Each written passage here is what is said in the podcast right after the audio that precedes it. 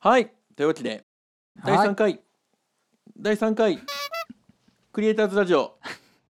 ここではクリエイターやアーティストをやっている人たちへ同じくクリエイターである我々が業界ならではの愚痴を聞いたりですとか情報を発信してリスナーとの交流を楽しんでいこうというラジオ番組ですイエス記念すべき第3回おっす本日は私のあの過去を知ることになるっていう回です ねやめてそのそのウィスパーボイス結構ご好評いただいてますよ あの私からのねバーリーズ黄金が頻繁に飛んでるのを誰が誰が何を勘違いしたのかご好評と認識されているような気がありがとうございます。ありがとうございます。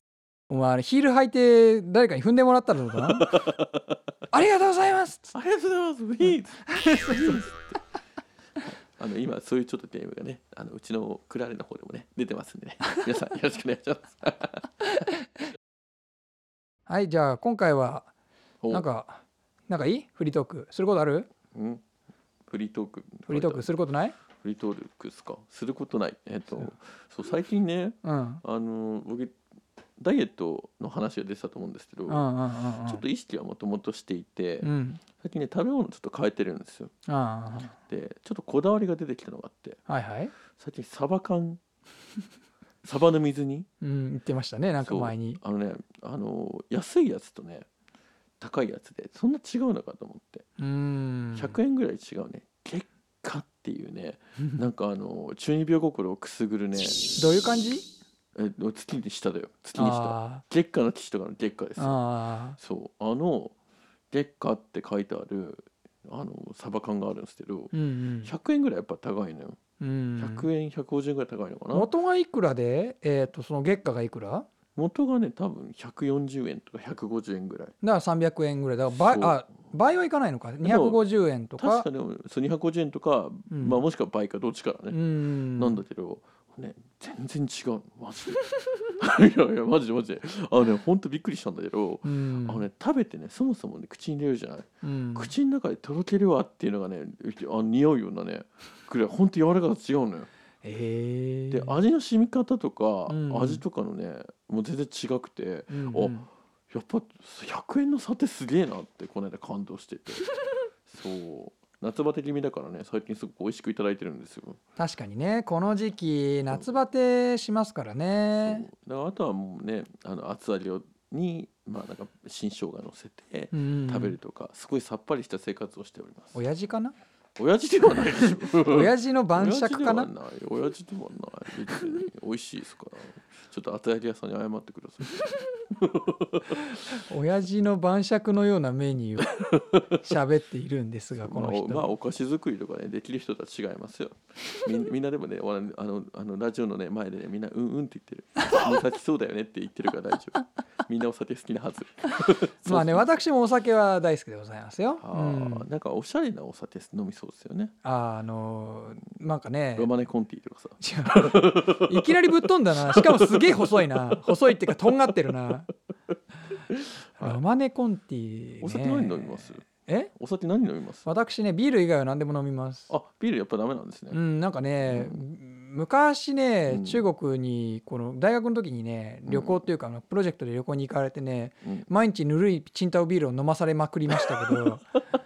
いやーそれでもやっぱりね好きにはなれなかったですね、チンタオビールってさあれ、うんなんかビニール袋でさ買うんでしょあれいやあっちちゃんと噛んだったよ一応、あそうなんだなんかね、うんこの間ね見てたテレビ番組で、うん、あの外にねでっかい樽が3つぐらい置いてあったりするんですよえでー、販売しているからって言って、うん買いに来てる人たちが、うんまあ、もしかしたら何人かだけなのか分かんないけど、うん数人並んでて、うんあのビニール袋あるじゃない、うんあれに入れてストロー差し飲んでたのよ。えー、だそかいつらはすげえなえこんな世界なんやっつって泡泡どんどんアルコールどんどん抜けていくやんけみたいな確かにそれは抜けるでしょうそうでねすまあまあまあそうは言ってもビールのアルコールなんて大したことないですからね、まあまあまあまあ、うんでもねだからでその場でまあ飲み干さないかんのやろうし、うんね、昼間っからねストローで酒煽るってやべえよなと思いながら見てました、まあ確かにねなかなかないよねそうですねお酒弱いんですか私はね一般の同年代よりは強いでそうなもんだざるだとか沼だとかっていうほどではないです。へえ、うんあそうなんですね、うんなんか強そうですけどねお酒飲みそうって感じするけどうんまあそうねの飲みは飲むのは好きだよ飲むのは好きだけど、うんまあ別にそんなになんかいくら飲んでもケロッとしてるみたいな、うんあのバカみたいな強さではないですあちゃんと飲んだら飲んだ分酔いますあそうなんですね、うんうんちょっと今度ね、まあ、うちのなんか運営あのサークルとかのさ運営陣はね結構酒強いんで、うんもしちょっと今度よかったら一緒に飲んでいただいて、ね飲みたいね酒飲みは好きですでよベロンベロンになったところで放送開始するっていう 地帯を晒していただく放送ラジオにしましやべえょうはい、はいじゃあまあ今回本題に入っていきましょうかねおおねでも今ふと思ったんだけどさ、はいうちらはなんかアーティストとかクリエイターに何も関係ないことばっかり話してるよねまだまだまだいいんじゃないですかまだいいよねそうまだ許されるよねうちらクリエねイターだからこういう会話もあるかもしれないそうだよねそう許されるはずだよねそうまだお便りも来てないしねそうですクリエイトしてリスペクトしていく番組ですのでそうだよね、うん、よかったよかった自分を慰める、まままだいい ですまだいいと思いますはいはいじゃあ行きましょうかね、えー、と今回は前回に引き続きプロフィール紹介、イイエーイエーイということで今回は私がですね三崎吉の、えープロフィールをはい読んで三崎吉に質問をしてまいりたいと思いますついに俺の時代が来たわけですそうですねえー、三崎吉さん、えー代表ですよねプロデューサー、はいなどなど役職がいろいろ書いてあります私ここのところは平しか書いてなかったんでねはいもうなんかんなんでしょう歴々たるお歴が書いてあって私なんてもうこう萎縮してしまうんですけども歌手、はい作詞家声優音声編集はいで、さえー代表プロデューサーディレクター進行管理、はい音響監督はいシナリオライターはい素晴らしいなどですからねあのこれだけじゃないあのまあ大体やってきたんで、あのプラス雑用って書いてもいいんだ けどあの人はねこれを器用貧乏って呼ぶんですよ皆さん知ってますいやーそうですねあのまあもともとねサークルで結構いろんなことがやりたいとかやってくるとねやりたいことが増えてくるんですようんうん、だからなんかいろんなことに手を出していったりとか足んないところをやってた結果、うんうんそういう肩書きがいっぱいつきましたまあね人数少ないとねどうしても一人で何役もやらなきゃいけないってなるのはどこの世界でも同じ話だとは思うんですそようでね。すもう会社じゃない限りで、うんゲーム作りをしようってなると絶対トラブルは絶対起こるんですよだようねんってなっ多てくると分ねね。どうしてもどこかには絶対所属することになって、うんプラスやりたいことをやっていくってなるとそういうふうになりますね。なるほどね。はいやー次どうしようかな。いや結構ねあの、はゲーム のゲーム名とか入ってるところはね言ってもまあしょうがないんでちょっとその辺とかは飛ばしつつとは思うんですけど。はいということでまああのまあそこのゲーム名あの作ってるゲーム名はいいとして好きなゲームのところがねあのまあぜひぜひということあなあのそういでうことね。あそうそうそうそうはいそはういはそいうはいそうはいでえっ、とゲーム名としては、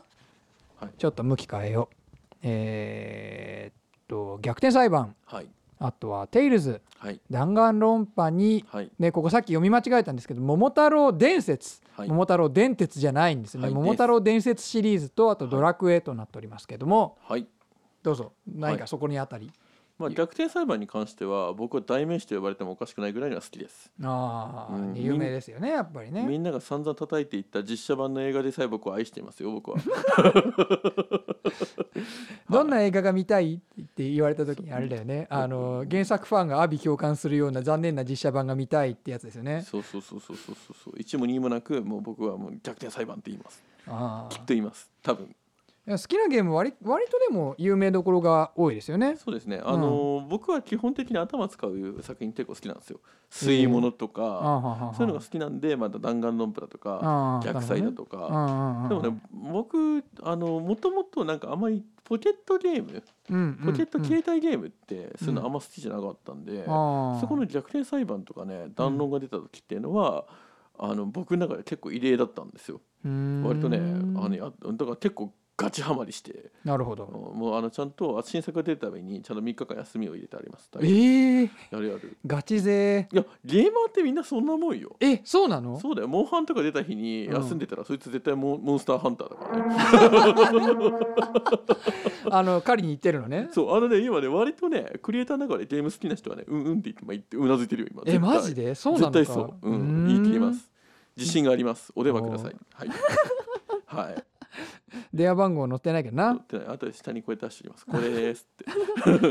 はいえーちなみにですけどこの一番気になるのがやっぱこの「桃太郎伝説」シリーズなんですけどそうこれはねあの言っておきたいです声を大にしておいておきたいはいあのあの人も間違えたんですけ ど「桃太郎電鉄」っていうのはうん派生系なんですよ。えそうなの桃太郎電鉄の方が先なんですよ。あえじゃあ何あの同じ系列なんだ全く関係ないわけじゃなくてそう絵も一緒だしあそうなんもとだもとは「桃太郎伝説」って RPG の超大作ゲームがあったんです。えー、知あらのなかったもう PC エンジンだったから始まっての PC フエンジンァミコンだとかスーファミだとかプレステだとかあ結構な量あるんですよあれ。えー、概念合わせて十何個あるんじゃないですかねあれね。伝説じゃない方が伝説で。伝伝説でででやっぱ一番面白か面白かったのはスーパーファミコン版の「新桃太郎伝説」っていうのが一番面白かった。わかんねえそうえあの RPG ってこと何育てるのいや育ってるっていうかあのそれはね育成シミュレーションみたいな感じでしょあーじゃなくて育ってるんじゃなくて普通の RPG ドラクエみたいな感じ、あだからレベル上げしていくんだよねそう、んだからなんかあの普通にいろんな各あなんていうの昔話のキャラクターがいっぱい出てくるんですうん桃太郎金太郎浦島太郎だとか、うんうんうんうんそういったやつらが仲間になって鬼たちを懲らしめていくでおーまあ時には、まあ、友情を育んだりですとか、うん愛情を育んだりっていうのがあって、うんうんアイテムの名前とかにも愛情のなんとかとか出てくるんですけど、うんうんうんまあ、それでなんかまあお供を連れてったりとかしてうんうんうんうん村を救っていってうんうん世界を救うっていうゲームですね。もう完全に桃太郎ですね、そう桃太郎なんだけど中に出てくるのがみんなう昔話だからうんうん途中途中助けるキャラクターとかもうん、別の昔話のキャラクター助けたりするのよ。金太郎とかそう金太郎もあるしそう浦島太郎金とかそうそう浦島もう太完全に郎ソフトバンクだけどねおう そこだけ聞くとねそうまあまあメジャーなとこだから集まってるからしょうがないんだよね。うだんからあとはまあ、ね、三年寝太郎だとかああそうそうそうそうちょっとマイナーだねそうあとね仕込めとかっていうのがまあ仕込めは昔話出てきてないか。桃太郎電鉄っていうとスリの銀次が一番記憶に残ってるかなそう杉野銀次もねちゃんと味方プレイアブルキャラクターとして出てきますんであ本当大体あのスリの銀次です、あのスリに来てさ「なんだよてめえ借金してんじゃねえか借金返してやろう」っつって借金ゼロにしてってくれるっていうでってれってれってやつ でしょで出てきて盗もうと思ったらあそうの総総資金が借金だと借金だとあのなかあの借金ゼロにしてくれるんだよねそうそうそううそうん優ましいあねあの実際に出てくる時もあれですよ RPG 出てくる時も優しいキャラクターです味そう方でなんすだはいでもでも大金持ってると半分持ってかれるからねああそれはねあの桃鉄版は ねあのねあの RPG 版だと杉野銀次って言っておきながら、うんあいつお金を盗むって作業はね敵にしかしませんので大丈夫ですえー、すごいねそうしかも何この義族みたいじゃんそうでもまあね後半になってくるとちょっと使いづらくなってくるの でリタイアしてくるんですけど次はいそしたらじゃあ私も出てきたんでアニメいきましょうかね、アニメはいアニメで言うと「ギャラクシーエンジェル」はいはい、えー人類は衰退しました、はいあとなんだっけこれ白目とニコチあみこちニコチもうこはれあた最近らしいね俺知らなかったんだけど、はいそれから知らないの結構あるんだけど「うん燃えよ剣いはい」あとの「んのん日和と」はいえーとあと「フライングウィッチはい」で「地獄少女」あとは「キー作品はい」であとは「キララ系」「空気系」はいこの辺よくわかんない日常系などはいですねまああのーギャグの基礎を築いたのはねやっぱりねまあ僕がオタクになる多分ねあれはまあ前哨戦だったんでしょうねギャラクシ前ー哨戦ギャラクシーエンジェルがねあーギャラエンああなるほどうんギャラねクシーエンジェルっていうのは、うんあのーもうねあのちょうど当時はうんあの10時日曜10時の日曜か土曜の10時のうん午前中の10時の枠にあったんですよ、へーテレ東でやってたんですよ、へレ東ーそうで第4期まで、うん第4期、うん第4期か5期ぐらいまでやってて OVA も出てたりとかして、結構人気の番組だったんですよあれうーんまそあうギャラクシーエンジェルは確かにまあ人気だったよね俺アニメ全然見てなかったんだけどそうあの皆さんねなんかやっぱり普通のオタクに偏見がある人からすると、うんえぼえっとしたキャラクターが可愛いからいいいいってことでしょつってアイドルオタクみたいな感じなんでしょってへへって言われると思うんですけ ど違うんですよ。わかります皆さん。ほうほうあのあれっていうのはもう完全にギャグ漫画なんですよ。ああギャラクシーエンジェルねそうそうそう、んあのね見てもらうとねあのイメージガラッと変わりますんで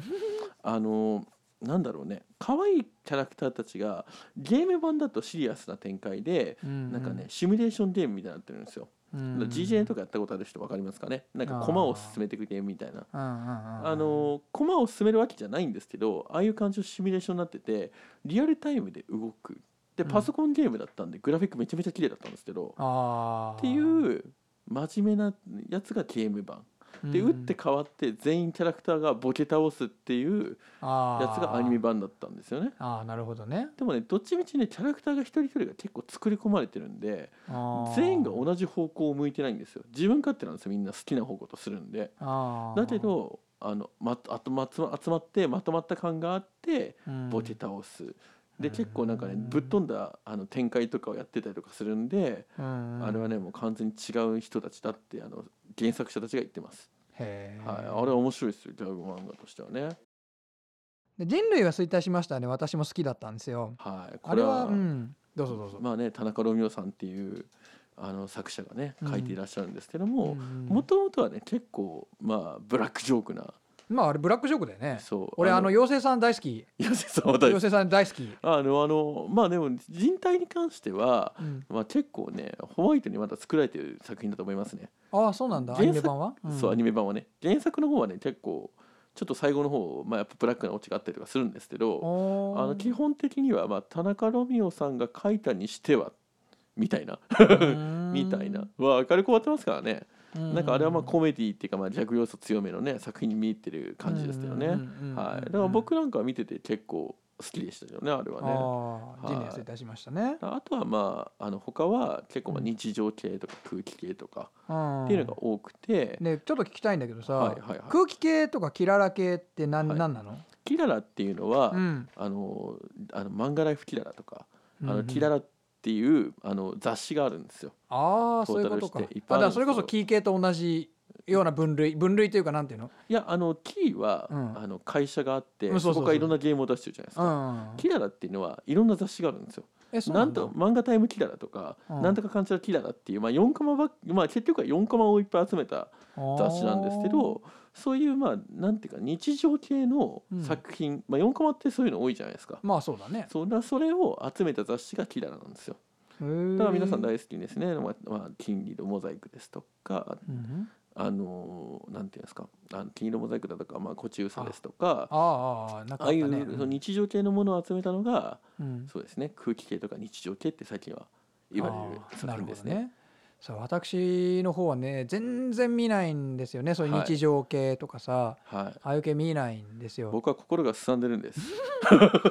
そんなことなないいそね。うなんかね全然違そううなんかね本当になんかこううん好みが全然違くて、そうまあ、でも人類が衰退しました俺も好きだけどとそうねだから基本的に私はねこうあのまあ私の前回のプロフィールのアニメを知ってる人なら、はいまあ、わかるわかるかなわかんないかもしれないけど、うんあのなんですけどなんかね見ててげっそり疲れるようなの大好きなんですよ。あーなんかそれこそなんかこう見てて「あななんなんだこの意味」って思って巻き戻してもう一回聞いて「うーん」っつってもう一回携帯でなんかでこう調べて「あなるほどこういうこと言いたいんだな」とかっていうぐらい。はいはいはいはいこう一回見終わるとげっそり疲れてでも何言ってるかよくわかんないみたいなのが好きなんですよ。なるほどね。はいはいはい。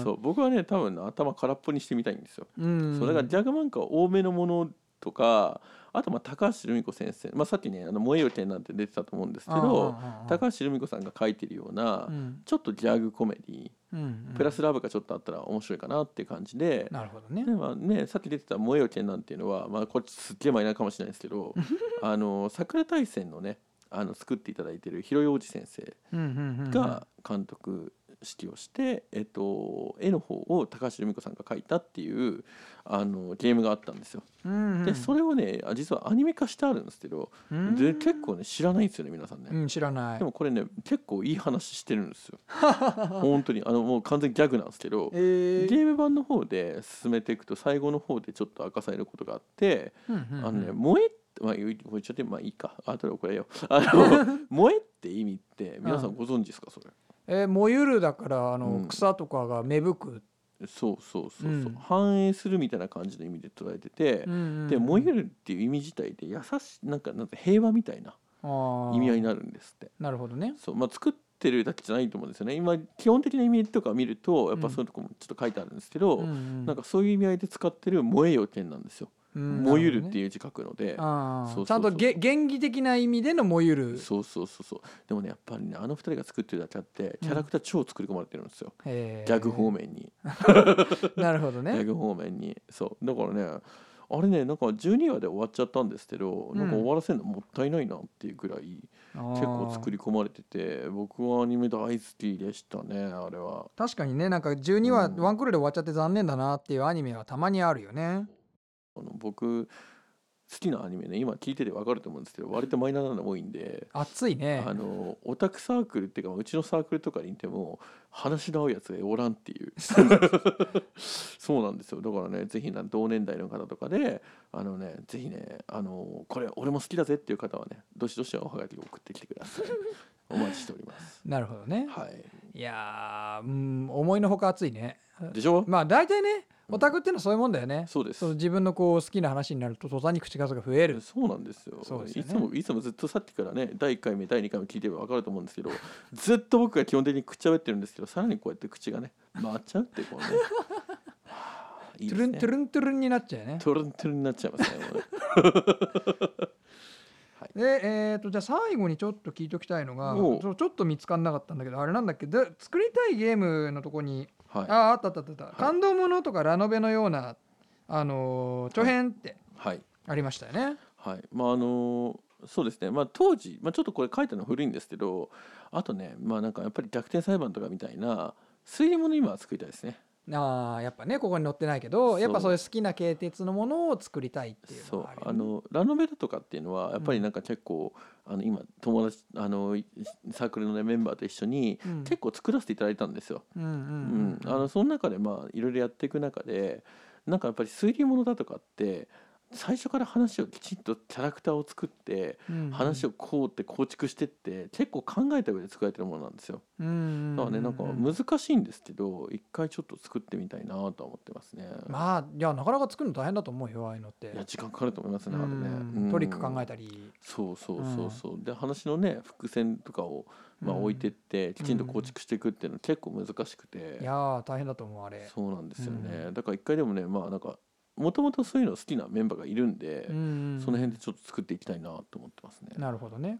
まあじゃあこんなもんかな十分にあの美咲ちのもういいこののオタッキー具合は十分伝わったと思もうういしいもういいまだまだ聞くもういいもういいもういいもういもいういいもういいお腹お腹いっぱいもういい本当にうんお腹いっぱいほんとそのうちそのうちあのまあちょっとね引っ張り出してこうネタにして、あうあん、ああそう何何その何そ のもうちょっともうちょっと聞いてほしいのもうちょっと聞いてほしいなら聞いてあげるよ、うんもうもういいです時間がやばいで す。はいはいじゃあそんな形でよろしいですかね、はいはえーじゃあ今日のところはこの辺りで終わりにしようかと思いますはーい次回は9月の5日ですかね、はいまたお昼頃に公開予定です、はい四回ですね次回第四回あそうそうね次回4第4回ですね、はいはい俺第第2回っつったいや言ってない言何も言ってってないかないからね一応ね、第四回だよっつってみんなああすごいありがとうありがとうう。はい、えー各種ポッドキャスト、Spotify、えーアンカーやスタンド FM、スプーンなどで視聴できるようにしておきます。はい、えーで、まあ、スマートスピーカーも使えますんでね、そちらも、えーぜひ試していただければと思います。はい、